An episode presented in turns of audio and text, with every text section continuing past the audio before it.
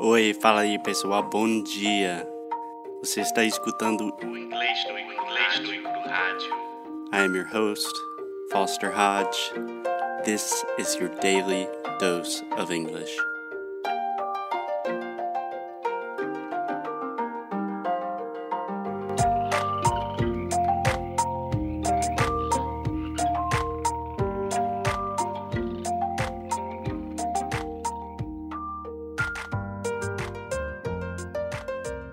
Olá, Alexia. Como Oi, você está? Foster. Eu também. E você? Tudo jóia aqui. Bom, Alexia, se acha que fazer perguntas em inglês é uma coisa difícil? Não, Não? não. Porque a maioria dos meus alunos, e também eu acho que você tem dificuldades com perguntas. Tenho? Ah. Como? Como assim? Às vezes. Não, estou falando que em, em português, normalmente é um pouco mais fácil, porque é tipo, ah, você tem, você tem alguma dúvida e você repete, né? É só repetir, tipo, ah, não, não tenho não. É, tenho. Mas em inglês, eu acho que as perguntas são um pouco mais ambíguas, sabe? Eu acho que elas são mais completas e mais formais, dependendo. Sim, e normalmente não pode ser sim ou não. É, você sempre É um tem que pouco responder mais- yes, I, tarará, tarará. Yeah. So in English, we have these things called open ended questions. Do you understand that? Sim. It's just questions that don't necessarily have a correct or incorrect answer. It's just, you know, tell me something, right? It's an open question. Aham. And I see this a lot in work, in interviews, in the office, but something very common is can you tell me about? So this phrase, can you tell me about? How would you translate that, Alexia? Você pode me falar, você pode me contar, É. você se importaria de me contar. Uhum. E também pode ser até mais informal, eu acho. Tipo, ah, me fala sobre.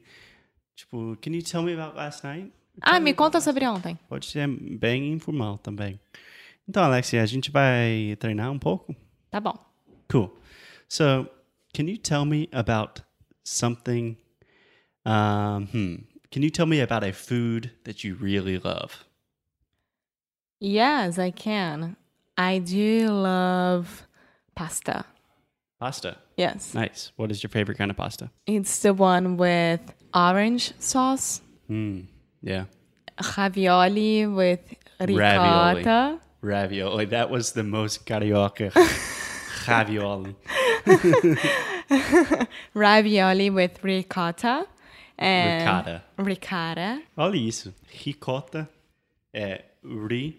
So, r, ricotta, ricotta. Então é r com R americano. É e, não é i. Então é e, e. K, k como a, chato, prato. T. Mas não é t, é t. Ricotta, ricotta. Ricotta. É tão diferente. É. A mesma. Ricotta, ricotta. Yeah. That's a super good way to think about English, though. Você tem que It's falar de uma fine. forma sexy. Ricotta. Sim, sim. Acha palavras que são é, iguais na escrita, mas que são tão, diferen- é, tão diferentes quando você está pronunciando-las, que é ricota, ricotta. Ricotta cheese. Ricotta.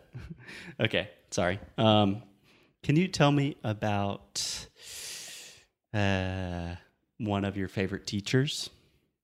Yes, I can. Susanna was my history teacher in high school, and she taught me Mm-hmm. a lot of things that I in Love to school, know. School. School. Long, long L. So try again to exaggerate that L a little bit. school, Perfect. Perfect. A primeira vez eu ouvi school, school. high school. Perfect. Excellent. Excellent. Um, can you tell me about something? Hmm. Can you tell me about the last movie you saw? Yes, um, it was The Post with Tom Hanks and Mary Streep, Yeah. and it All-star was cast. awesome. Yeah. It's a great movie. Yes, Cool. you should watch it. So, a question that almost all Brazilians will receive when you're traveling in the US or abroad and other places is tell me about Brazil. Or can you tell me about Brazil? Tipo, é, é samba, é, sei lá. Can you tell me about Brazil? Yes, it's a lovely place. I love my country and it's very worth it to visit and has a mix of beaches and mountains and all kind of nature. Mm-hmm. And that's it. I mean, I would tell you more about it, but we don't have time. Okay. Okay. A very positive uh, picture of Brazil today, Alexia. Alexia woke up in a good mood this morning. Great. So, the idea here is really with almost any question, Americans like to use the format, can you tell me about? So, it's really good to just imagine any situation and put, can you tell me about in the start and then create a question. So, oh, can you tell me about your shoes? Yeah, I bought these shoes online. Uh, my friend recommended them to me, so I bought them. Can you tell me about Uruguay? Yeah, da da da da. da.